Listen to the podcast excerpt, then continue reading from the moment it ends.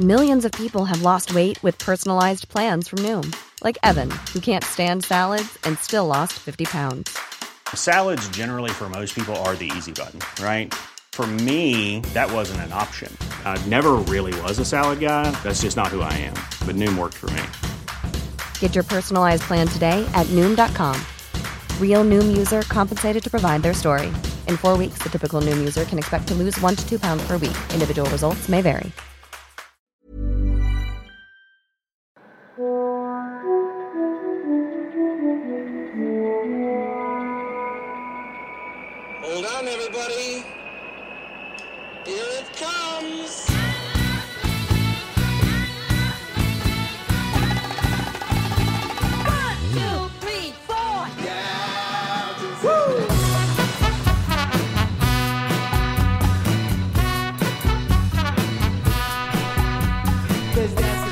Spotzol, le podcast du gravel et du bikepacking, épisode 180, ici Richard Delhomme. Aujourd'hui, nous allons parler voyage, cyclotourisme, lenteur, découverte, rencontres inattendues et impérissables. Pour m'accompagner dans ce périple, je serai accompagné par Hélène Fromanti. Vous vous demandez certainement pourquoi ce nom ne vous dit rien, eh bien c'est normal, Hélène est totalement inconnue, sauf pour les auditeurs de France Bleu Nord qui démarrent leur journée avec la voix suave mais décontractée de Hélène. Bonjour Hélène. Bonjour Richard. Oh, tu as l'air toute timide là comme ça. Tu l'étais, tu beaucoup moins il y a 5 minutes, je trouve. Ah, c'est pas vrai. Et tu l'es beaucoup moins quand tu nous interpelles sur WhatsApp, sur le groupe des bras cassés euh, Bistro Gravier, que je salue bien bas d'ailleurs euh, au passage et à qui j'ai oublié de demander des questions. Mais tu m'as l'air, euh, tu m'as l'air tout intimidé. Je crois même discerner comme un, un petit rougissement à l'écran. Moi, je suis réservée. Hein. Mais tu as bien raison. Eh bien, écoute, Ça va se détendre. nous avons une heure pour se détendre, donc Oui. Mais oui, oui, oui, je j'ai parfaitement confiance en toi comme toujours. Hélène, comment tu t'es retrouvée sur un vélo? Comment je me suis retrouvée sur un vélo? Euh, Bah, par amour, peut-être. J'ai été plongée dedans. euh, Alors, fais, fais bien attention à ce que tu vas dire quand tu parles d'amour avec moi, d'amour pour le vélo. euh, non, d'amour pour un garçon qui m'a mis au vélo. ouais, c'était. euh, J'étais pas du tout familière de ce milieu et, et je me suis donc retrouvée plongée dedans euh, par mon ex qui, qui gravitait pas mal dans cette, euh, dans cette sphère-là, qui avait beaucoup de vélos, qui en montait, qui en faisait. Et, euh, et donc, il m'a acheté mon premier vélo et, bah, petit à petit, c'est venu. Et le garçon et l'amour sont partis, mais le vélo est resté, on va dire. Donc, euh, donc voilà, ça a été très progressif, mais, mais ça s'est fait comme ça, en tout cas. Donc maintenant, tu es plus, plutôt amoureuse de ton vélo ou de tes vélos?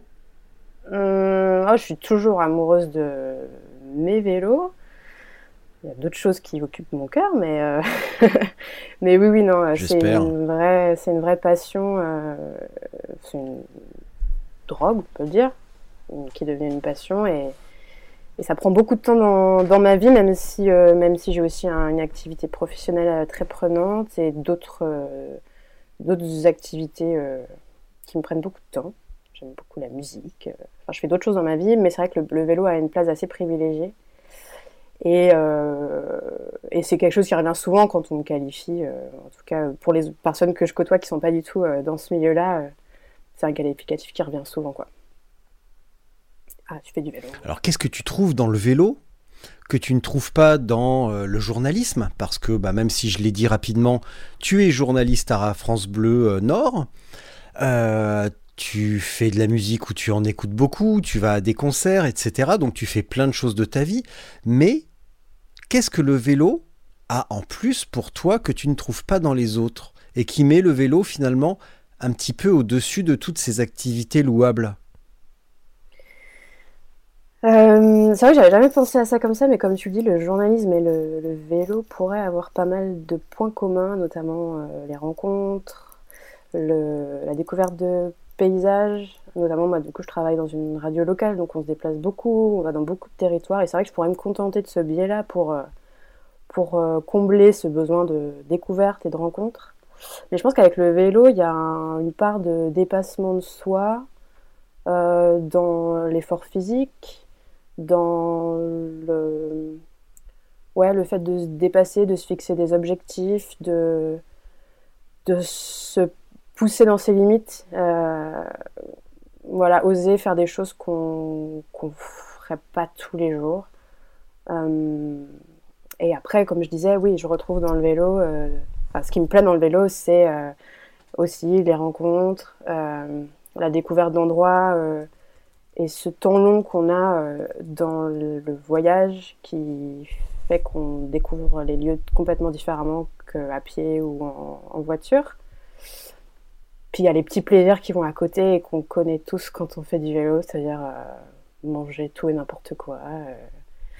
euh, comment. ouais, la bouffe, les lieux, les gens. C'est un peu un tout, quoi. Ça fait combien d'années Que je sais faire du vélo. que tu en fais, enfin en tout cas que tu en fais avec autant d'avidité Euh, bah, comme je disais, ça a été assez progressif. Je pense que mes, mes premières vraies sorties euh, au-delà du vélo taf, ça a été 2016-2017. Euh, après, en voyage, vraiment, euh, c'est euh, le premier long voyage, c'était 2019. Et, mais pareil, j'ai été assez, enfin voilà, c'est un voyage l'été et, et jusqu'à récemment, c'était encore ça. hein. Là, j'ai d'autres objectifs. euh, Enfin, ça prend une tournure un peu différente aussi depuis quelques mois, mais mais c'est vrai que entre 2019 et aujourd'hui, ça, ça s'est cantonné à des sorties euh, régulières euh, les week-ends et un gros voyage l'été. Donc voilà, je dirais euh, un peu moins de 5 ans du coup. Est-ce que tout à l'heure tu m'as dit ça s'est fait de manière progressive Euh, par exemple, ton euh, premier 50 km, 50 km, 100 km, 200 km, tu as fait ça. euh, bah déjà, est-ce que, tu as, suivi une progression un peu de ce type-là? Et il t'a fallu combien de temps pour, pour suivre cette progression, par exemple, jusqu'à ton premier 100 ou ton premier 200 Ben, c'est très variable. J'ai- assez peu de souvenirs euh, entre le 0 et le 100, j'avoue. Mais je pense que j'ai dû faire euh, un ou deux 50, après 70, après 80. Et peut-être que le 100 est arrivé, je dirais, euh, peut-être moins d'un an après avoir commencé à faire du vélo. Deux ans après, je me rappelle très bien, j'ai fait une rando de 160 km. On a une, euh, une cyclo ici dans le nord euh, qui s'appelle l'île de l'eau, je sais pas si ça parle à, à certains, mais euh, qui est donc une rando qui va de l'île à la mer. Et... Exactement. Que j'ai fait du coup de- depuis plusieurs fois. Mais ma, pro- mon premier l'île de l'eau, c'était en, en 2017. Et, euh, et du coup, c'est la. Là, c'était pour. euh, c'était la première vraie grosse distance que je faisais. Enfin, 100, c'est aussi une grosse distance, mais. Mais là, j'ai vraiment senti un, j'ai vraiment fait un effort qui, que j'avais jamais fait avant. Je me, je me souviens que le lendemain, je m'étais dit, mais pourquoi t'as pas posé une journée euh, de repos? Vraiment, mon corps a, enfin, a, a subi, quoi. C'était génial, mais j'ai vraiment senti que j'avais fait quelque chose euh, euh, différent, quoi. Et après, euh, et après toutes les, toutes, toutes les, toutes les sorties ou dans mes voyages, tous les, toutes les journées de, de roulage que je faisais, elles se sont situées entre 100 et 170 km. Et mon premier 200, c'était là, euh, en début d'année. euh, Enfin, du coup, maintenant, j'en ai fait trois. Mais, mais euh, le premier 200, il arrivait, du coup, Oui. là, plus tard, quoi. Et, Hmm. et voilà. Donc, ça a été assez... On pourrait même dire que tu as fait ton pre- Vas-y, je t'en prie. tu, on Ah. pourrait même dire que tu as fait ton premier 300 il y a deux semaines, Ouais. quand même. On peut dire ça aussi. Ouais, ouais. Du coup, j'ai. C'est vrai que la, rapidité avec laquelle je suis allée de. Entre, en gros, entre 150 et 300 a été beaucoup plus euh, rapprochée que, que, l'inverse. Mais, mais je pense que. euh, Enfin, c'est quelque chose que j'ai l'impression les, les cyclistes évoquent beaucoup. euh, une fois qu'on a passé les 100 ou 150, après, c'est même peut-être pas le nombre de kilomètres qui compte, c'est c'est enfin je pourrais pas dire ce qui compte mais la difficulté elle est la même en fait. Euh, j'ai pas l'impression qu'il y ait une grosse différence euh. voilà c'est les premiers paliers j'ai l'impression que sont les plus durs au final. Est-ce que tu as qu'est-ce qui, là, tu as un petit peu répondu à la question, mais euh, est-ce qui, qu'est-ce qui a été le plus dur pour toi, passer le cap des 100, 150 ou passer le cap des 200 jusqu'à 300 Qu'est-ce qui est le plus difficile? En gros, qu'est-ce qui est le plus difficile, débuter ou continuer? Alors, je dirais pas débuter dans le sens où je pense qu'un 50 km c'est accessible à tout le monde, un 70 c'est accessible à tout le monde. Je dirais peut-être que c'est entre le 80 et le. C'est difficile à dire. Je pense que dans mon cas personnel, j'ai vraiment, euh, j'ai vraiment dû me préparer psychologiquement à, à- à faire. euh, en, gros, j'étais donc à 170 et le jour où je me suis dit, ok, je vais. Pour moi, le 200 était inaccessible. Enfin, vraiment, j'étais euh, bloquée un peu, je sais pas, sur le 170, 180. Et, euh, et, et pour moi, c'était compliqué d'envisager de faire plus. Je gardais en tête des expériences de copains euh, qui me disaient, euh, j'ai fait l'île-Paris en une journée. Je fais, mais quoi? Mais jamais je fais ça. Enfin, des choses vraiment. euh, je, me, je me souvenais que pour moi, c'était euh, vraiment pas faisable. Et, euh, et donc, ouais, je pense que je me suis plus mis la pression quand j'ai dû rouler mon premier 200 que moins ou même là pour le 300. En fait, une, fois que j'ai fait ce 200 là, je me suis dit, ok, j'ai eu l'impression, le sentiment que je, je- pouvais faire un peu n'importe quoi. Après, là, j'ai d'autres appréhensions pour des longues distances, mais enfin pour des plus longues distances encore, mais, mais ouais, je Mm. pense que plus entre le 180 et le 200, euh, j'avais peur de ne pas pouvoir arriver à, à ça. Quand tu, quand tu me dis, euh, je me suis longuement préparé, ou, pas- ou pas d'ailleurs, peut-être que j'ajoute le longuement, mais en tout cas, je me suis préparé psychologiquement pour le 200 et euh, je bloquais à 170, quand- 180. Euh, qu'est-ce qui te bloquait? Et qu'est-ce que tu as fait pour passer ce blocage? Euh, c'est peut-être une réponse un peu facile, mais ce qui m'a déjà manqué premièrement, c'était le temps, parce que faire 200 km, bah, il faut avoir une bonne journée devant soi, avoir euh, rien faire la veille, euh, rien prévoir peut-être le lendemain. euh, et c'est vrai que quand on est un peu hyperactif comme moi, euh, parce que je fais quand même, enfin, mes, semaines sont bien remplies en règle générale, euh, j'ai- rarement l'occasion de libérer autant de temps. Et puis il faut, en fait, faut accepter de se, le- libérer. Je pense qu'un peu inconsciemment, euh, je, bah, je, repoussais euh, d'une certaine manière. Je pense que j'avais peur de me rendre compte que j'allais pas y arriver. Euh, je, je suis pas du genre très confiante en règle générale, et, et je pense qu'il y avait un peu une part de psychologie de comptoir en mode. Reste à 150, c'est bien, tu prends du plaisir, c'est cool. Va pas essayer de faire quelque chose que tu vas pas, enfin, qui va te mettre en difficulté. Et, euh, et du coup, pourquoi j'ai fait ce 200 Euh, Parce que, euh, bah parce que je me suis inscrite à, à une course d'ultra distance et que, bah voilà, un moment, je me suis dit, bah Hélène, si tu veux arriver au bout, euh, va falloir que tu t'entraînes et tu, de fait, pour pas être hors délai, il faut que tu fasses au moins 200, voire plus par jour. Donc, donc tu es obligé d'y aller, quoi. Faut que tu, tu peux pas arriver la fleur au fusil sur ce genre d'épreuve. Tu fais pas ça pour te. Enfin, je fais pas ça non plus pour. euh, Enfin, j'ai envie quand même de participer à, à une, une compétition. Donc, euh, même sans viser un podium, je me dis, il, faut que je sois en mesure d'y arriver physiquement. Et donc, bah, de fait, euh, voilà, j'ai programmé ce premier 200 et, et, puis, euh, et puis ça s'est fait, quoi.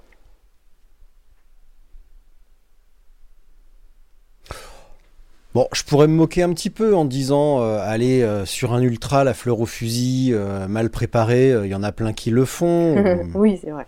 et après qui monopolise un peu l'espace sur Instagram pour nous expliquer ce qu'est ce qu'est l'ultra et ce qu'est la force du mental.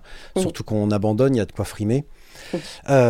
Pardon, ça c'était pour la petite parenthèse. J'adore les, les, les, les Instagrammeurs et les Instagrammeuses. Attends, j'ai noté une petite, j'ai noté une petite chose. Finalement, euh, là, tu t'es pré... On va en reparler un petit peu parce que tu, un petit peu plus tard, parce que tu t'es, euh, donc là, tu as validé ta participation à Paris-Brest-Paris. Dans un mois, euh, à peu près, tu seras à Desertus, Baicus, Ouais. donc en Espagne, une petite, une bonne traversée de l'Espagne, avec quelques déserts et des paysages étonnants. Qu'est-ce qui, tu as dit tout à l'heure, j'avais peur de voir que j'allais échouer. Mais là, euh, qu'est-ce qui s'est passé dans ta tête quand tu t'es rendu compte que tu as réussi et que certainement tu as réussi sans te mettre dans une situation abracadabrante, que le lendemain, enfin que tu n'as pas terminé euh, à quatre pattes la tête dans le caniveau, que le lendemain tu n'étais pas complètement fracassé. Euh, tu t'es dit quoi le lendemain quand tu t'es dit que finalement tu y étais arrivé et que, eh ben, que tu en étais même plutôt très bien sorti?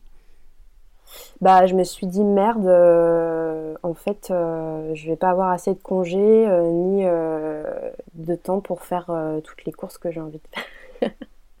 non, je me suis dit mince, le champ des possibles est énorme.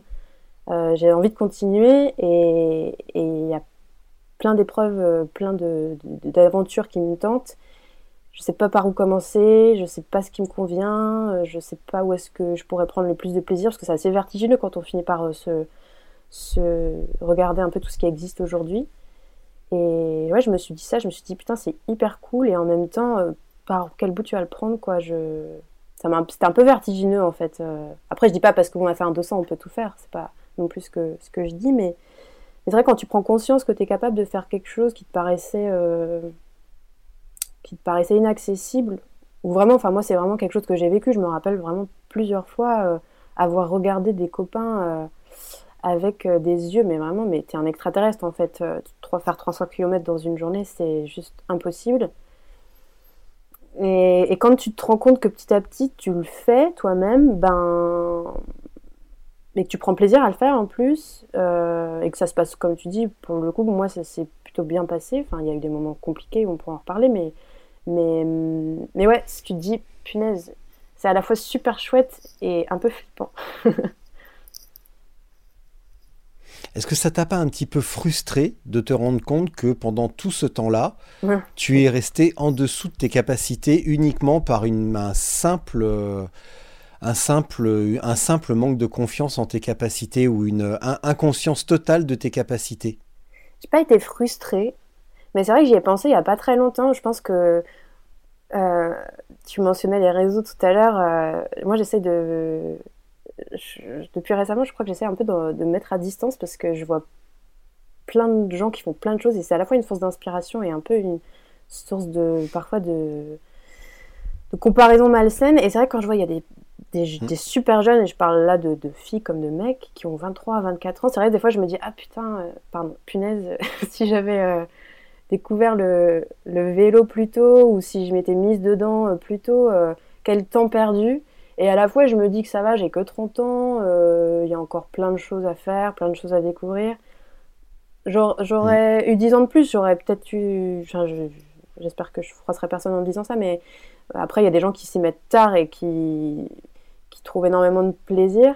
Euh, et non, non, j'ai pas eu de frustration, mais c'est vrai que je me suis, je me suis un peu dit, ah, c'est vrai que c'est dommage. Mais après, euh, pas de frustration aussi parce que la manière dont j'ai fait du vélo jusqu'à présent euh, m'a m'a fait vivre des super belles choses, émotions, rencontres et donc euh, d'une certaine manière, je pense que c'était un peu la manière dont il fallait que ça se passe et, et voilà, mm. c'est comme ça, on va pas on va pas refaire la passé. ah ben on va pas refaire les on va pas refaire la on va pas refaire l'histoire hein. mm. Ton pire souvenir à vélo ou ta plus grande souffrance? Parce qu'on parle toujours des euh, ouais, j'ai fait 200, j'ai adoré, j'ai pris un max de plaisir, mais euh, généralement, on passe un petit peu sous silence euh, les journées où on en chie, où on a le cul en vrac, déchiré, où on a mal et qu'on met une semaine à s'en remettre et qu'on se dit plus jamais ça. Ta plus grande souffrance sur un vélo. Souffrance physique, tu veux dire? Ou souffrance, même après, tu, tu choisis ta souffrance. Euh, enfin, c'est une souffrance. Euh, comment? Euh, C'est une mésaventure que j'ai eue et qui, qui, qui, aurait pu mettre un terme à, à, très vite à un voyage que j'ai fait, que j'ai fait pardon où je m'en suis beaucoup voulu et en même temps, euh, comment j'ai j'ai euh, fait un, premier gros voyage euh, longue distance entre du coup Amiens où j'habitais à l'époque et, Marseille et, et je, je, suis partie un petit peu. J'avais peu de connaissances techniques. Euh, quand je suis partie, je savais à peine, enfin, j'avais changé une chambre à air et, c'est tout. Et, hum, et, ce voyage avait énormément d'importance pour moi parce que c'était un premier voyage en solo.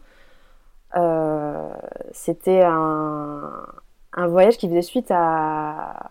Bon, je, coup, je, vous raconte ma vie, hein, mais, mais qui faisait suite à la rupture avec euh, ce, copain qui m'a mise au vélo. Et donc, il avait énormément de sens pour entre guillemets, me faire me reconstruire et, avancer, me faire me prouver à moi-même que je pouvais faire quelque chose d'assez important, euh, sans, sans, personne. Et, euh, et, euh, mm. et, en fait, au bout du troisième jour, j'ai eu un. Mais, en fait, j'avais mal vérifié, je pense, mes, mes, pneus.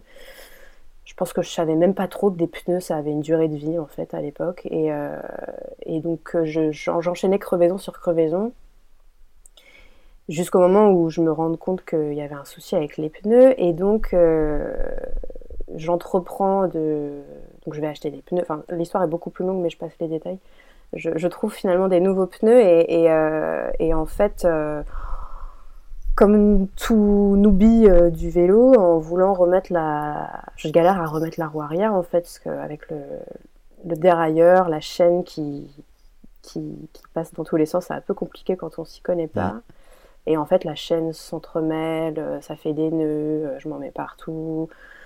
Je regarde des vidéos, j'y arrive pas. Euh, et donc, et je finis par un peu appuyer sur tout ce qui me passe entre les mains. Et en fait, je casse le dérailleur.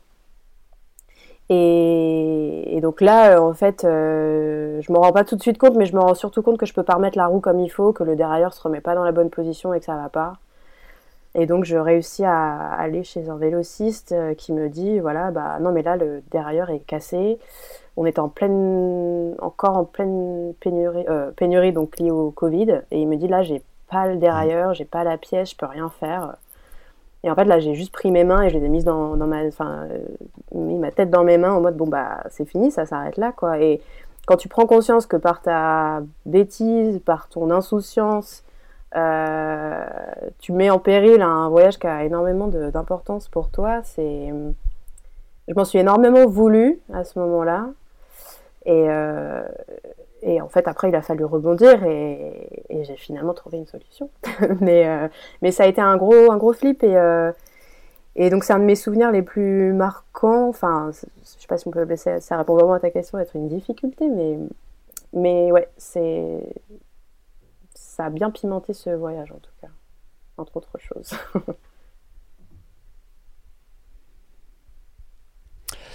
Aurais-je l'audace de te demander comment tu as rebondi? Euh, J'ai rebondi. Alors comment ça s'est fait au final? Ah oui, j'ai rebondi, oui. En fait, je, à ce moment-là, je logeais dans un, chez un warm shower euh, qui accueillait aussi des woofers. Et donc c'est grâce à une des woofeuses euh, qui était là au même moment, euh, déjà que j'ai pu aller chez ce vélociste pour acheter de nouveaux pneus. Et quand ce vélociste m'a dit qu'il n'avait plus de dérailleur, on a en fait appelé... Euh, donc j'étais dans, au sud Bourgogne, pas loin du Morvan, enfin sud-est Bourgogne. Et donc il n'y a pas non plus des gros bleds partout. Et on a fini par mmh. appeler quand même tous les vélocistes des alentours. Et donc on a trouvé un vélociste à Autun, donc il y avait 30 km de voiture à faire. Euh, et donc elle m'a emmenée là-bas. Et, euh, et à Autun, euh, donc je vais chez ce vélociste qui me change mon dérailleur. Et, et c'est assez drôle d'ailleurs parce que lui, il, est sur le tracé de la French Divide et à ce moment-là, il recevait que des gars qui, qui descendaient dans les Pyrénées. Et quand je passe la porte, il me dit Ah, mais toi aussi, tu fais partie de la French Et du coup, moi, j'avoue que je comprenais pas trop au début, je savais, je, savais pas trop de quoi il parlait. Et, euh, à la fois, j'ai trouvé ça euh, marrant qu'ils me confondent avec euh, les participants parce que je me suis rendu compte que j'avais vraiment un. comment dire que. Je pouvais avoir l'apparence d'une d'une participante, mais en fait, pas du tout, quoi, quand on a discuté. et que moi, j'étais un peu gênée en mode, ah bah non, en fait, moi, je viens de casser mon dérailleur, j'étais en caisse pour venir me faire réparer euh, et je fais juste un, un voyage euh, cyclotourisme. mais voilà, c'était marrant. euh, on n'a pas du tout eu la même perception de, la chose. Mais voilà, il- donc il m'a changé mon, il m'a changé mon dérailleur et ça a été une super rencontre. Voilà, on s'est, on est, on est resté en contact un certain temps pour se donner des nouvelles. Il m'a appelé l'aventurière, c'était drôle.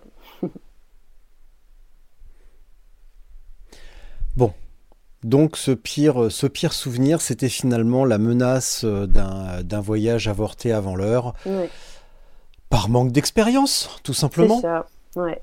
Qu'est-ce que ça peut être d'autre? Qu'est-ce que ça peut être d'autre? C'est pas de la bêtise ou de l'insouciance, c'est juste euh, quand on débute un truc, eh ben on peut pas tout savoir.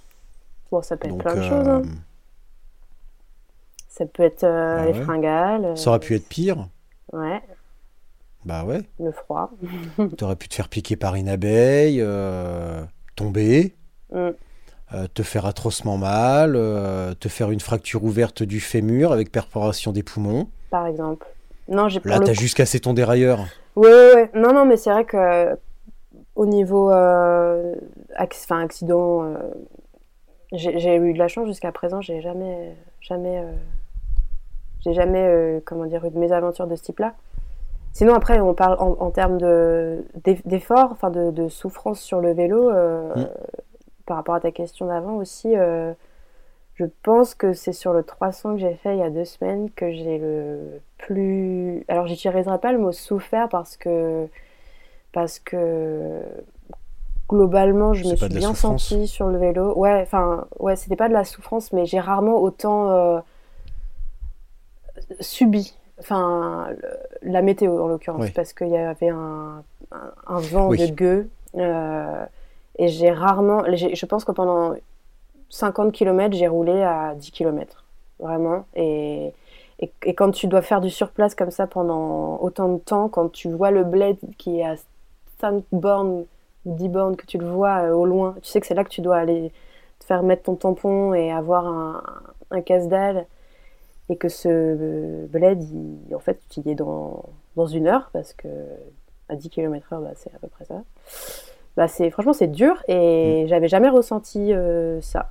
Enfin, c'était une forme de souffrance. euh, une forme de. Ouais, c'était, c'était pas évident. Plutôt une agonie alors. Une longue et lente agonie. Exactement. Exactement, et il faut arriver à puiser. euh, faut arriver à puiser euh, bah, mentalement et physiquement pour, euh, pour, euh, pour, euh, pour, la, pour la voir se réduire, quoi. Et c'est Mm. c'est pas simple. Comment tu t'es senti le lendemain du 300 Euh, physiquement ou mentalement? Ouais. Physiquement. Euh, ben, tu vois, tout à l'heure, je parlais de cette souffrance physique que j'avais eue après mon premier lilar de l'eau, où euh, j'avais du mal à euh, mouvoir mon corps, à me lever d'un lit, et, où je regrettais de ne pas avoir posé une journée. Ben, bizarrement, euh, après mon 300, j'ai pas du tout eu. Enfin, j'ai. Mon corps était lourd, mais pas plus lourd qu'après un 200 ou un 150. Je pense que je me, j'avais pas l'impression d'avoir fait euh, cet effort-là et j'avais pas l'impression de l'avoir Mm. fait euh, dans ces conditions-là. D'ailleurs, j'avais des amis à, à Lille ce week-end-là euh, et le samedi soir, en fait, j'ai fait la fête jusqu'à 3h du mat et j'avais une énergie, je pense que c'est qui est au qui est peut-être lié aux endorphines, je sais pas trop ce qu'on sécrète quand on fait du vélo, enfin je suis pas une experte, mais mais je pense que tu es dans un état à la fois d'euphorie, euh, d'être contente de l'avoir fait et de, voilà, de m'être donné que, euh, que euh, bah, déjà j'ai pu prolonger la, la journée alors qu'elle avait déjà été bien longue. Et le lendemain, j'étais pas au fond du lit, quoi. C'était assez surprenant. Enfin, je m'attendais vraiment pas à ça pour le coup. Mais bon, après, c'est Parce que là, tu vas bientôt faire Désertus. Ouais. Oui, vas-y, termine. te- Excuse-moi, c'est qu'on a un petit euh, décalage tous les deux. euh, et du coup, quand, quand, euh, quand je parle, eh ben, des fois, on se coupe. Donc c'est un petit peu, c'est un petit peu des- des- pénible des fois. Mais vas-y, reprends s'il te plaît, je, je ne t'interromps pas. Non, non, je allais dire que, bon, je l'ai quand même senti dans le sens où, euh, quand tu fais ce genre d'effort, je voudrais pas dire que c'est facile. euh, Euh, Enfin, je voudrais pas que ce soit ça qu'on comprenne. Mais euh, voilà, après, dans la, en début de semaine, tu, tu rames un peu quand même. En plus, c'était le week-end du changement d'heure. Mm. Donc, euh, et puis j'ai enchaîné le lundi sur une matinale justement, donc euh, un rythme complètement euh, différent, avec un lever très très tôt dès le lundi. Donc voilà, j'ai un peu peiné sur les premiers jours de boulot ensuite, mais, mais en tout cas au niveau physique, voilà, j'étais pas dans une lourdeur, enfin lourdeur si, mais pas dans un comment une, une douleur ou un difficulté à, à marcher à, ou à ou à le Oui. ou à monter les escaliers. C'était Oui. pas du tout euh, ça quoi. Parce que là, dans euh, trois semaines, un mois, tu vas être, euh, oui, trois semaines, tu vas être au départ de Desertus. Ça veut dire que 200, 220, euh, ça va être ça tous les jours pendant cinq jours. Bah, j'ai hâte. 200, entre 200 et 250 tous les jours avec Ouais. Peut-être, croisons les doigts, comme l'année dernière, des conditions météorologiques apocalyptiques pour la première journée. Ouais, Euh, donc n'oublie pas ta petite veste de pluie, hein, euh, euh, parce qu'on ne sait jamais. Mais tu, tu, tu sais, comment, tu, comment tu te prépares à ça justement? Parce que là, tu vas devoir multiplier finalement ton maximum 5 jours de suite. Alors je pars, je le prépare pas de manière très conventionnelle. hein. Je, je, je, je suis pas dans une préparation euh, pro loin de là. C'est pas grave. alors déjà, je, j'ai, quand je suis partie en voyage, à chaque fois, je, je faisais des, des- enfin, j'ai, j'ai eu l'habitude, en tout cas, de rouler plusieurs jours d'affilée. Sur mes deux gros voyages, euh, donc je disais, j'ai fait un Am- Amiens-Marseille et, et l'année suivante, j'ai fait euh, de Rennes euh, jusqu'à Hendaye, au Pays Basque. J'ai, euh, chaque jour, je roulais en moyenne 130 km. Donc, euh, avec euh, des journées à 80 et des journées à 160, Hmm. 170. Donc, enfin, je, pense avoir une forme Ouais. de, d'endurance ou en tout cas une habitude de, rép- de répé- à répéter l'effort. Euh, donc ça, c'est quelque chose qui est acquis. Après, on parle bien sûr là avec des artus de, de, de, de- de- comment dire, de distance encore plus longue. Donc, euh, donc c'est là où je me suis dit qu'il fallait un peu pousser. Donc d'où le premier 200. Et quand j'ai fait ce premier 200, euh, j'ai eu un peu l'audace de coupler ce premier 200 à, bah, en fait, à, oui, à deux sorties très longues. En fait, j'ai fait un 210 pour être précis. Je suis partie de Lille, je suis allée euh, à Anvers en Belgique en passant par la, par la côte. Donc 210 et au retour, bah, il y avait 150 euh, pour revenir par les terres. Donc voilà, je me suis comme ça. Je l'ai fait qu'une fois pour le coup, parce que encore une fois, voilà, faute de pouvoir libérer euh, trop de temps, j'ai pas pu le réitérer. Mm. Mais en tout cas, voilà, j'avais envie de voir euh, ce que ça pouvait donner, euh, de me rassurer, voilà, de, de, de, de- de me rassurer, de voir déjà si j'étais capable de faire un 200, si après avoir fait un 200, je pouvais réenchaîner le lendemain sur une longue distance au-delà du, du 100 km aussi. Et donc, euh, bah, depuis, j'ai pas refait sur plusieurs jours, mais hum, parce que faute de temps, voilà. Mais, euh, mais c'est comme ça, voilà, que j'ai essayé d'un petit peu d'avancer progressivement vers euh, vers ce, ce à quoi pourra ressembler la Desertus, quoi. Tout à l'heure, quand on a parlé un petit peu de Paris-Brest-Paris, tu m'as dit euh, je vais faire Paris-Brest-Paris parce que c'est tous les 4 ans. Alors, neige, je veux pas le louper. C'est un petit peu l'épreuve mythique. Euh, c'est euh, c'est le cyclotourisme, la lenteur, etc. Et j'ai envie de, envie de ça. Là, Desertus a quand même une petite coloration course. Est-ce que c'est plus le les déserts espagnols ou la petite coloration course qui t'a intéressé dans Desertus ou sa position favorable dans le calendrier, dans le calendrier pour préparer Paris-Brest-Paris Ou un mix de tout ça? Alors, Tu me fais pas le coup du mix, hein, je te euh, préviens. ok, d'accord. La pression. Euh, Oh, Alors non, c'est pas le calen- c'est pas le calendrier du tout parce que Desertus est venu très tôt. Enfin, je me suis inscrite, je crois, en novembre, un truc comme ça. Euh, Paris-Brest, c'est beaucoup plus récent. Je les ai vraiment, euh, comment dire, pensés complètement de manière dissociée. Et d'ailleurs, j'ai pas du tout pensé. euh, et je, je, je, je suis pas encore au stade où je, enfin, je sais pas si j'y serai un jour, mais où je pense ma saison. C'est-à-dire, je ne considère même pas que j'ai une saison. Je, je fais du vélo, quoi. Je, je n'ai pas planifié, Mm. euh, voilà. Euh, j'ai des envies, mais bon, bref. Tu disais ça pouvait être aussi. euh, Oui, alors. euh, Est-ce que c'est une envie un petit peu de faire la course à, à l'opposé justement de Paris-Brest-Paris?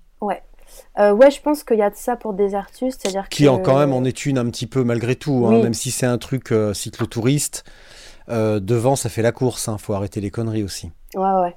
Non, Desertus, bah, comme. même. Désolée, hein, je vais faire un petit, un petit mix, un petit mix. Euh, Il y avait le côté euh, Vas-y, mais tu, tu es la bienvenue.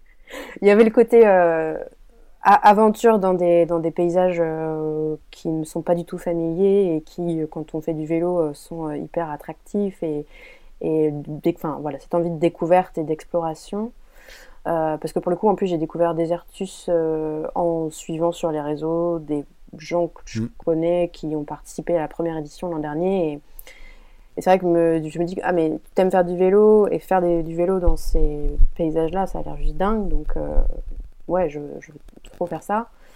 Et, euh, et oui, après, il y a le côté euh, challenge et compète. Après, moi, c'est à double tranchant parce que à la fois, j'ai envie de me lancer un défi et j'aimerais bien, et j'aimerais bien pas faire un, un temps dégueulasse entre guillemets, mais en même temps, j'ai pas du tout, je suis pas dans une dans un optique de compète. euh, Enfin, je vise pas un podium du tout. Je je, suis pas dans un, une optique de performance. Enfin, en fait, je me dis, là, je- c'est une compétition un peu contre moi, quoi. Je, je veux me prouver que je suis capable de faire quelque chose en un temps un peu plus restreint que ce que je fais d'habitude quand je fais un voyage, euh, un voyage longue distance.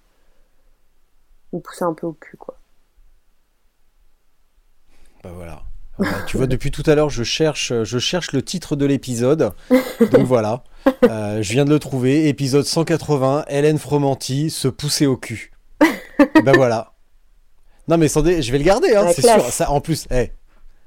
Ah non, mais là c'est l'élégance pas totale. Tu hein. vois là. Bah, ça dépend. euh, ça dépend si tu lui expliques. euh, et puis c'est. C'est très bien comme expression, c'est très bien. Euh, donc, pour te pousser au cul, parce que. Alors, je note quand même que pour une journaliste, tu es d'une vulgarité sans précédent. Tu veux pas faire un temps, tu veux pas faire un temps Oh. dégueulasse et tu veux te pousser au cul. Et justement, Donc, je compense que je euh, peux pas dire d'habitude dans un micro. Bah non, mais je peux pas dire ce genre de choses dans un micro d'habitude, donc là j'en profite. Ouais, d'accord. Ah mais sinon, je suis, ouais, je vois le suis bien élevée, hein. Enfin, je suis. Ah non, mais euh, après, bah, tu- eh, tu- Hélène, Hélène, eh, c'est toi que ça regarde, hein. moi ça ne me pose aucun souci, tu sais. Et puis, euh, ouais, ça me plaît bien quand même, au bout du compte. Donc euh, ça va. Bon. Hélène, Oui. ça veut dire quoi faire, ne pas faire un temps dégueulasse? Ça veut dire quoi? Bah, en fait, Tu, moi-même, tu je- projettes quoi? T'as bien une dur, petite idée. Bah, en fait, euh, Mmh. je. Tu sais, euh, Yvan, il demande un. Donc, l'organisateur de la Desertus, il lui demande de, de, de donner un temps. euh, comment on appelle ça De jauger son temps euh, de, parcours, quoi. Euh, Mmh. En gros, est-ce que tu vas mettre trois jours ou un petit objectif. Exactement, le mot m'échappait. Euh, moi, j'ai mis 7 parce que je préfère être surprise dans le bon sens qu'être déçue. Donc, je. Voilà, j'ai préféré être large. Euh, En fait, je, je sais pas trop de quoi te répondre parce que à la fois, je me dis que si mon corps en a les capacités, si euh, la météo euh, le permet, si j'ai pas de soucis techniques, euh, bah moi, euh, je fais 300 bornes par jour. Enfin, tu vois, ou plus peut-être. Mais à la fois, à la fois, voilà, j'ai jamais fait ce genre d'épreuve, donc je sais pas. Notamment comment je vais réagir sur euh, le fait de rouler de nuit, euh, parce que bon, j'ai roulé déjà de nuit, mais sur des, durées assez minimes finalement, 2-3 heures maximum, pas, euh, pas 5-6 heures. Je sais pas comment voilà, mon corps va s'habituer à la fatigue aussi importante et de manière répétée, même si on en a déjà un peu parlé, j'ai essayé de le, de le jauger déjà pour au moins être sûr que j'en sois capable, mais là on est quand même sur autre chose. Donc j'ai- beaucoup de mal à te répondre dans le sens où euh, j'aurais envie de faire le moins de temps possible et en même temps je sais pas trop si j'en suis ni capable ni euh, ni si, si, euh, toutes les planètes vont être alignées pour que pour que pour que ça se fasse. Donc je je, je sais pas. Tu prévois de dormir à l'hôtel Tu prévois des journées euh, bien calées où tu te dis euh, je vais euh, de ce point à ce point et là je m'arrête, je dors, je mange et je enfin je mange, je dors et je repars après Ou tu pars un peu euh, euh, à poil en me disant euh, bon bah je pars et puis quand je m'écroule, je m'écroule et j'essaye de trouver un truc pour dormir à ce moment-là. Technique la plus mauvaise, hein, soit dit au passage. ouais. Euh, non, le plan que j'ai, alors il n'est pas non plus très très euh, carré, mais l'idée c'est de partir avec du matériel de bivouac. Euh, je préf... Dans ma tête, je préférerais éviter d'aller à l'hôtel, mais à la fois pour une question de budget et puis pour une question de... Même si le, le fait de dormir à l'hôtel et l'aventure sont complètement compatibles, là, moi, la manière dont je Mm. perçois cette course-là, j'ai plutôt envie de dormir dehors. Euh, après, voilà, j'ai envie d'être à l'écoute, en fait, de mon corps et de mon, ma tête. Et euh, je me dis, voilà, tu pars avec ton matériel de couchage, euh, mais il faut le sentir. si tu as envie de continuer, bah, tu continues. Et, et si tu si as besoin d'une vraie nuit de récup dans un vrai lit, ben, permets-toi de, le faire sans te dire non plus que c'est un, un, drame ou un échec ou quoi. Enfin, loin de là, mais, mais euh, voilà, Ouais, j'ai envie de me laisser les, les- les différentes possibilités et, et plus en fonction voilà, de mon état, euh, de, mon, de ma fatigue, euh, de, mon, Ouais. de ce qui me reste. quoi. Un petit peu l'hygiène aussi. Peut-être Eh qu'à la, ben- troisième nuit- à la troisième nuit, euh, à la troisième nuit, quand tu auras baigné dans ton jus, dans ton bivi, euh, tu seras peut-être contente de rincer un peu ton cuissard et de faire une vraie toilette. Ouais, alors, euh, ouais, ouais. Moi, c'est pas un truc qui me dérange trop, j'avoue. J'ai. euh, Enfin, c'est mieux, hein. non, j'avoue que. Hélène, aime puer. Hélène sent mauvais. Voilà. Hélène aime Ça ça. pourrait être un autre titre de ce podcast. Enfin, voilà. Tu fais ce que tu veux après. Mais- Non, non, je... c'est clair Non, non, que je vais garder pousser au le- cul, j'adore. Se pousser au cul. Il faut respecter les expressions comme elles sont. Euh, non, c'est vrai que je pense qu'une bonne douche, enfin, c'est toujours mieux pour bien repartir, euh, euh, être frais et Mm. tout. Après, euh, l'an dernier, euh, sur mon Rennes Nandaï, j'ai fait du bivouac et à part euh, une douche dans l'océan euh, qui fut ce qu'elle était, euh, bah, il y a cinq jours où j'ai pas, voilà, où j'ai dormi sous la tente et et voilà, je sais aussi que je supporte ça, enfin que je, je suis Hmm. capable, euh, Ah oui. voilà, de, de, le, de le supporter et de, de continuer à rouler dans ces conditions-là. Tu sais faire. Ben, en tout cas, je l'ai déjà fait. Après, est-ce que je vais le supporter une nouvelle fois? On verra. Mais voilà, je... Hmm. jusqu'à présent, ça s'est fait.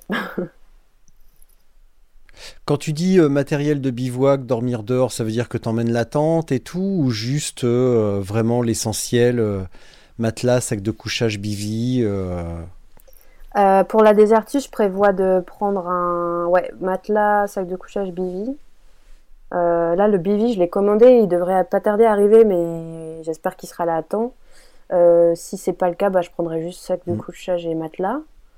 Euh, mais la tente, non, parce qu'en fait, j'ai, j'ai, j'ai, j'ai un- enfin, j'ai investi, j'ai acheté une tente l'an dernier pour, pour ce voyage jusqu'à Hendaye et j'ai fait le choix d'une tente light mais deux places parce que je voulais euh, avoir la place pour euh, mettre un peu au safe mes affaires. euh, je voulais, dans l'éventualité de partir plus tard avec, avec quelqu'un, pouvoir voilà, mutualiser un, couchage. Donc j'ai pas de tente, en tout cas une place et, qui, fasse, qui soit en tout cas assez peu encombrantes pour partir sur ce genre de d'épreuve. Là, ce serait m'encombrer vraiment, ce serait pas, pas raisonnable. Donc, euh, donc voilà, pour l'instant, je pars plutôt sur l'option euh, euh, bivy, euh, sac de couchage, matelas. Un ou deux cuissards? Deux. Deux? Pourquoi? Bah, faute de se laver, si on peut au moins se changer, c'est mieux, hein. Mm. Et puis, non, mais moi, je suis un peu prévoi... enfin, je suis un peu prévenante, peut-être un peu trop. Enfin, j'ai... Même si maintenant, ça fait quelques temps que je, que je, j'expérimente, euh, peut-être encore la tendance à partir un peu trop chargé que pas assez. Euh, je sais pas, je me dis, euh, même si on pourrait racheter, hein, mais je me dis, tu, casses la gueule, tu trouves ton cuissard. je sais pas, je me dis j'ai des choses chez moi, je préfère emmener un doublon dans, la limite du raisonnable, je préfère avoir autre, autre chose s'il m'arrive un pépin. Et puis au moins quelque chose dans- que j'ai déjà utilisé, que je connais, que je sais que ça me fait pas de frottement, je sais que je vais être à l'aise dessus. Mon matériel habituel quoi. Ok. Et ton vélo? Lequel? Bah je sais pas, moi, celui que tu vas prendre à Desertus, tu en as combien en plus? Euh, Là, euh, des vélos de sortie, j'en ai, j'en ai trois. Et il y en a un quatrième qui doit arri- arriver. Euh, J'ai fait chaque voyage avec un, un vélo différent. Euh, et euh, celui pour la Desertus, c'est un vélo que je viens de me monter. C'est un vélo en titane, plutôt typé gravel. voilà. Que je me suis fait faire sur mesure. Et en fait, c'est un peu le vélo. Après avoir fait deux longs voyages sur deux vélos différents, des vélos que j'adore, mais qui ne matchaient pas à chaque fois complètement mes attentes par rapport à ce que j'ai pu faire, euh, là je me suis dit, ok, euh, tu rentres dans une pratique quand même assez intensive d'un sport euh, ou une activité en tout cas qui te, qui te plaît. Et pour pouvoir la- l'accomplir au, au mieux, il faut pas négliger ton confort et, et la technique euh, qui est possible aujourd'hui. Et voilà, je me suis un peu. J'ai craqué mon slip, on va dire. je me suis fait plaisir et voilà, je me suis fait, un- je me suis fait faire un vélo sur mesure et, et j'ai bah, mis tout ce qu'il fallait pour, euh, à mon sens, euh, pouvoir être bien euh, dans tous les types d'aventures qui pourront euh, m'être données de faire euh, prochainement, quoi.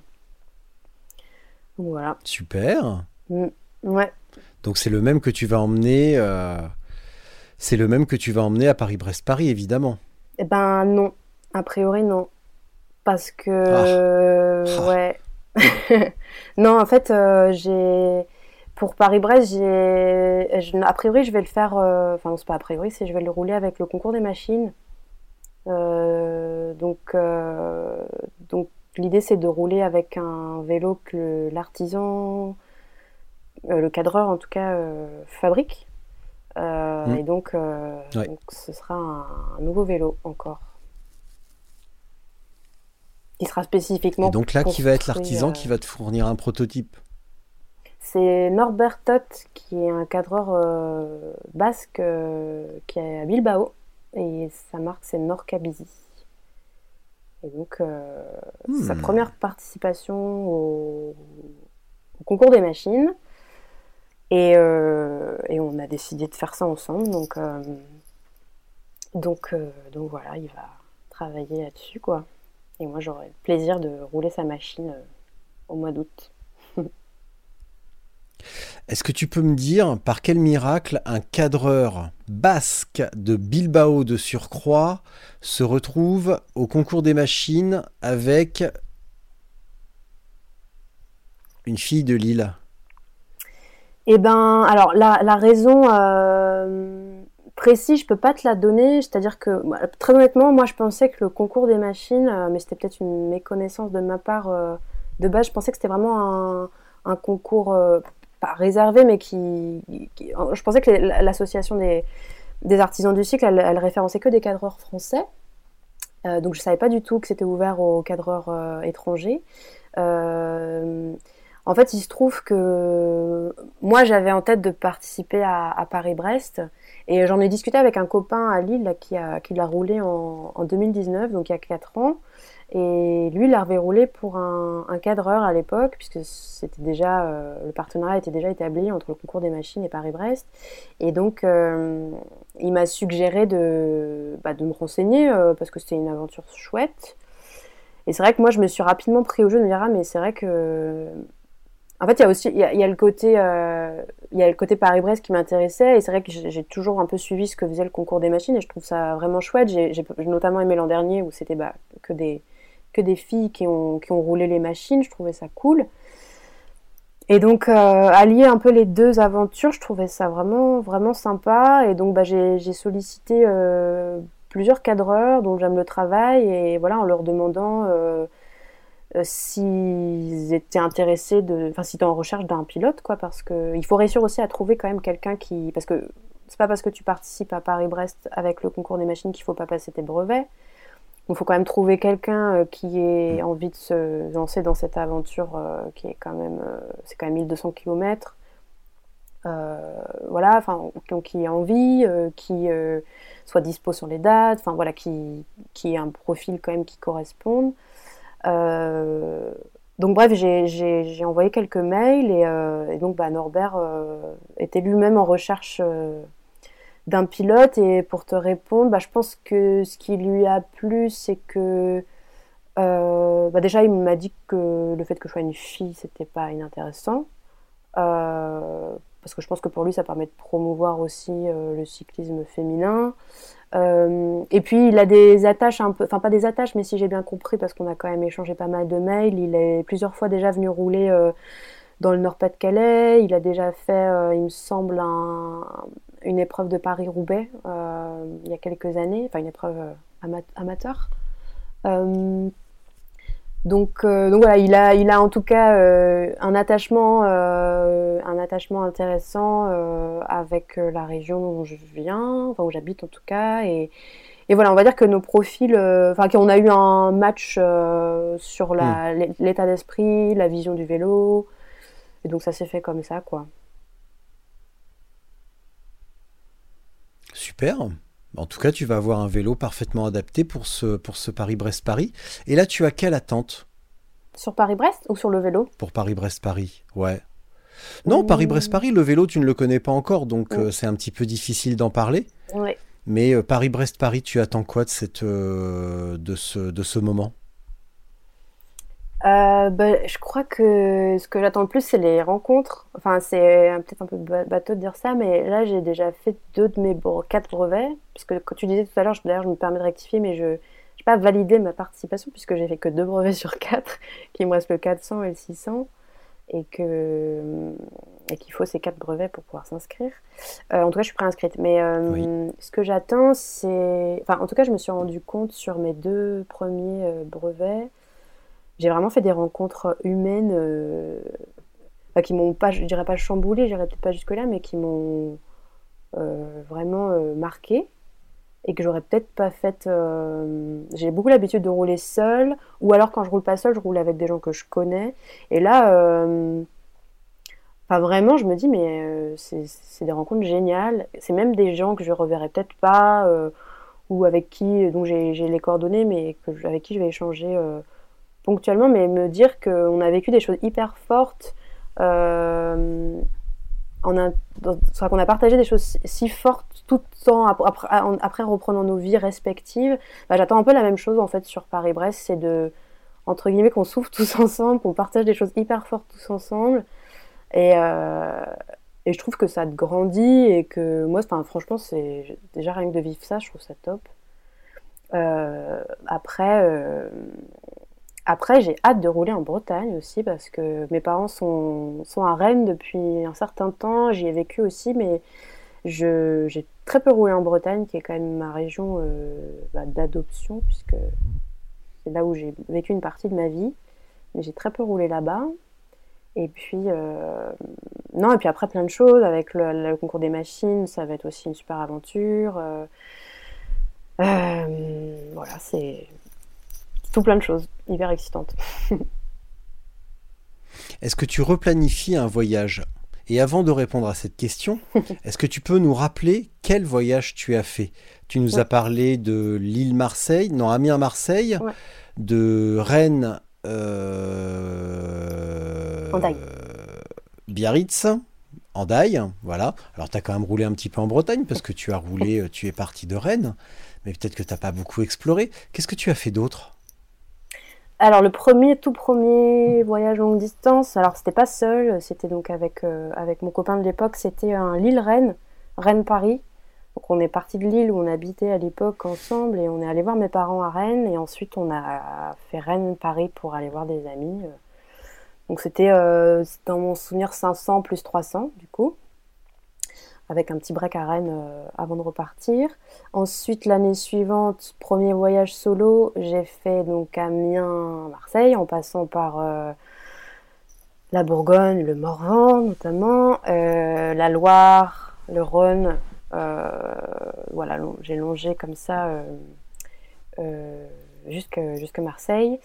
Et ensuite, l'an dernier, c'était donc Rennes-Andaille. Et donc là, j'ai fait, donc, comme tu dis, une première étape euh, bretonne, Rennes-Nantes. Euh, et ensuite, euh, et ensuite bah, j'ai longé en grosso modo de l'Atlantique, mais l'idée à chaque fois, comme sur le voyage d'avant, c'était d'emprunter parfois, donc là en l'occurrence on parle de la Vélodyssée, mais ça a été le cas aussi avec la Via Rona sur le voyage d'avant.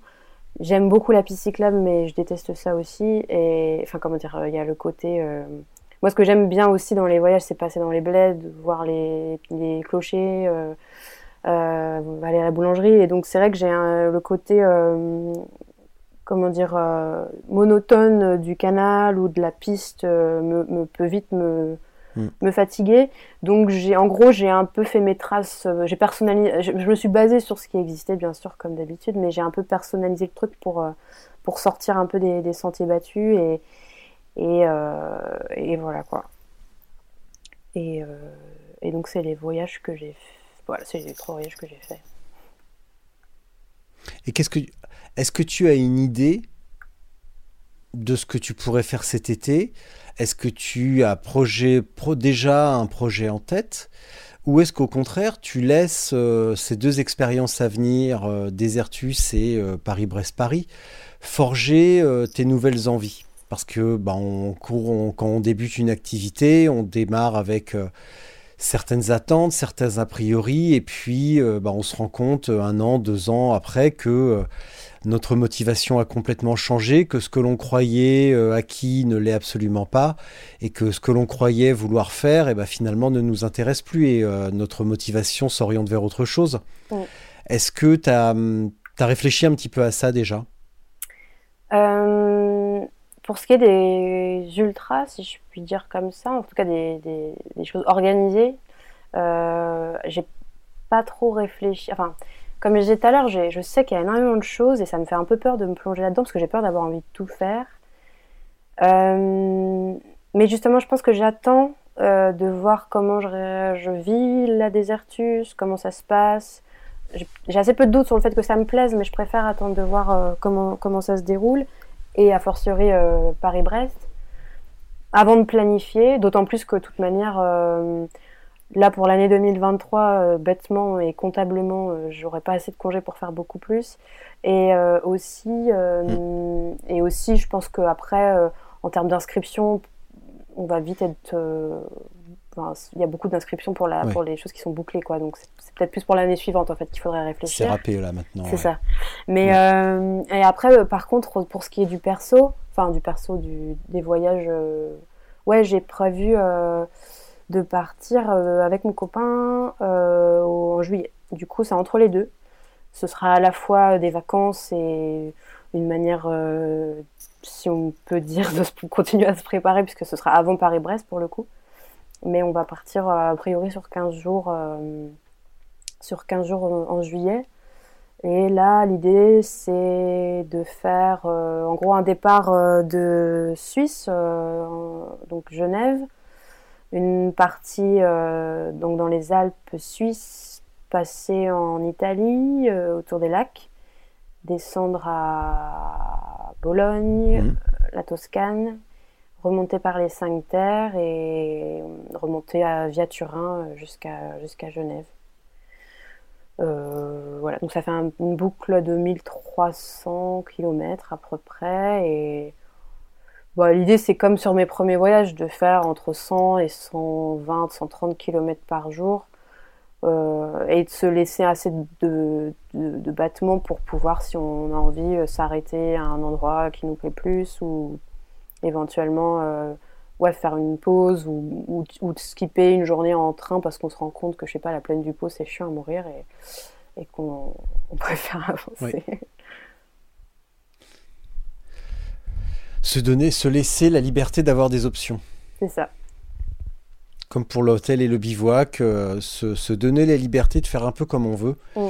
et pas, euh, pas se sentir obligé de rouler tout le temps, de dormir dehors pour, qu'elle- pour coller à, à une mythologie euh, du bikepacking et au contraire euh, prendre tous ces trucs-là comme des outils qu'on utilise à bon escient au bon moment. Ouais. Ouais, parce que, et autant euh,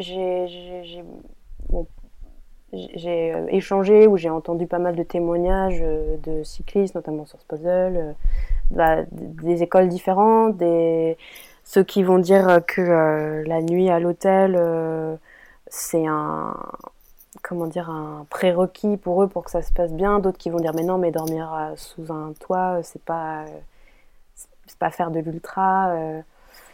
Enfin, c'est même pas que j'ai pas envie de donner raison à l'un ou l'autre, c'est juste que pour moi, euh, non mais je, je, ouais, je suis, je, je, je, je suis vraiment à l'écoute de ce, que j'ai envie et bah en fait j'ai aucun souci avec ni l'un ni l'autre, donc euh, les deux me plaisent. euh, S'il faut que je dorme dans un lit, je le ferai. Sinon, euh, si je peux dormir à la belle étoile, tant mieux quoi. C'est la meilleure solution. Ouais.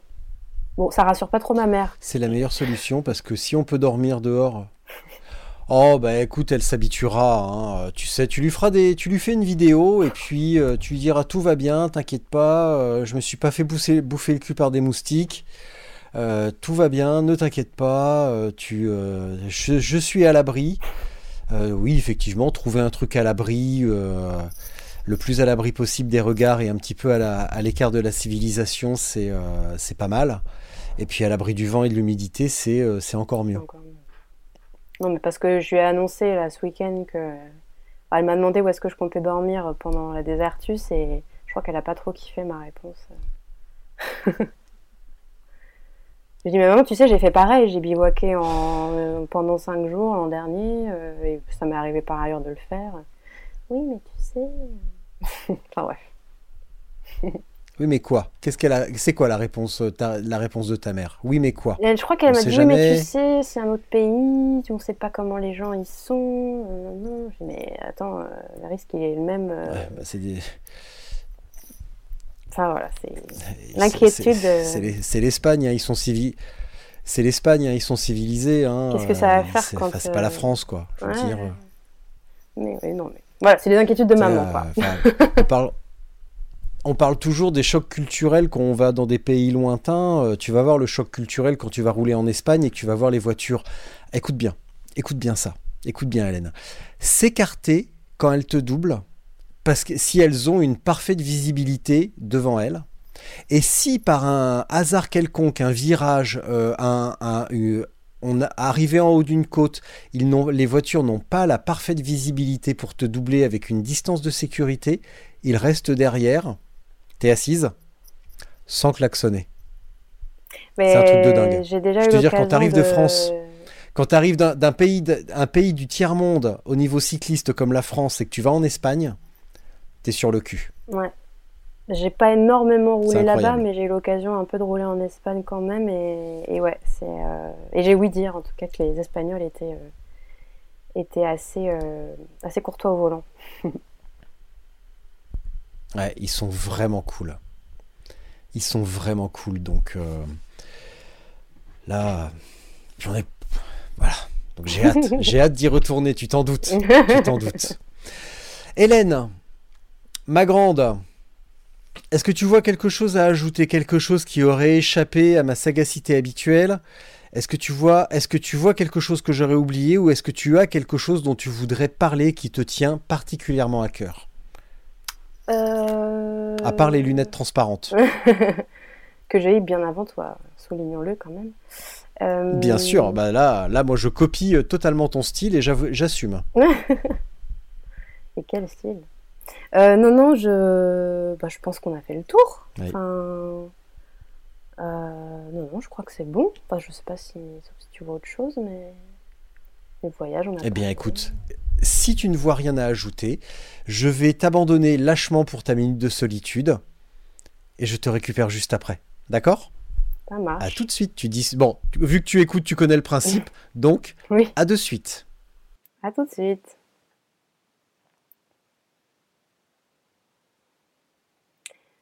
Bon, alors cette minute de solitude, euh, elle m'effraie un petit peu, mais non, ce que je voulais juste vous dire euh, de ma maigre expérience, euh, c'est allez-y, poussez-vous au cul, on va dire. Non, faites du vélo, c'est vraiment un sport incroyable, qui est ultra complet, qui apporte énormément de choses, que ce soit en termes de d'aventure, de rencontres, de paysages, d'échanges. Euh, en, comment dire, en, peu d'années, moi, je pense que ça a vraiment euh, transformé ma vie et, que je suis, je serais pas la même personne aujourd'hui si le vélo euh, n'était pas là et que ça m'a vraiment transformée et dans le bon sens, j'espère. Donc allez-y, même si ça vous fait un peu peur, même si vous n'êtes pas équipé, en tout cas pas assez à votre goût.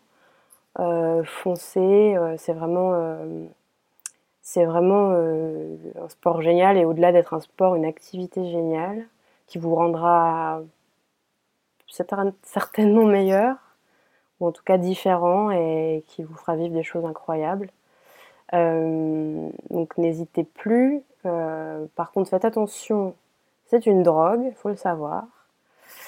Et voilà, j'espère que comme moi, un jour, vous aurez cette sensation qui est assez rare mais qui est assez unique de se dire euh, que euh, à un moment T vous êtes sur une selle euh, et en fait c'est l'endroit où vous êtes le plus heureux parce que c'est ça que j'ai ressenti moi-même pas sur mon tout premier voyage en fait que c'est sur un vélo que je suis la plus heureuse du monde et je pense que Rien pour ça, euh, je, le referais mille fois si on, me demandait si on me donnait l'opportunité, je le referais mille fois.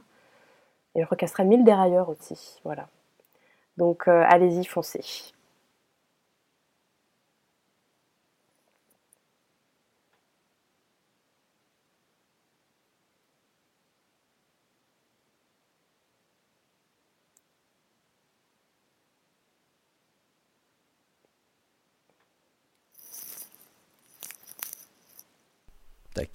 À vous, t'avais répété ta minute de solitude Non, pas du tout. Parce que c'était parfait. Non, je te jure même pas. non, non, vraiment pas. J'y ai pensé tout à l'heure, je me suis dit, putain, mais euh, j'avais presque oublié en vrai. Non, non.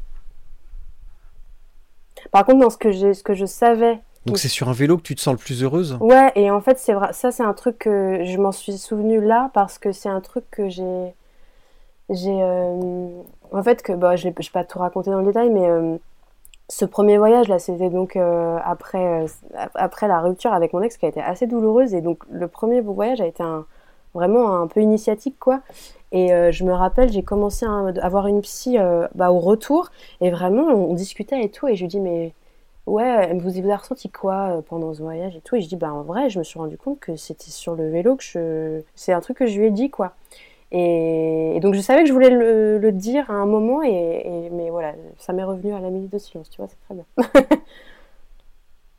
mais c'est pas grave, puisque je, l'enregistrement se poursuit, et donc euh, ça sera écouté euh, par les courageux et courageuses qui iront jusque-là. Très bien. Donc euh, c'est parfait. Et ça a, été, ça a été très bien dit, en tout cas. Bon, tant mieux.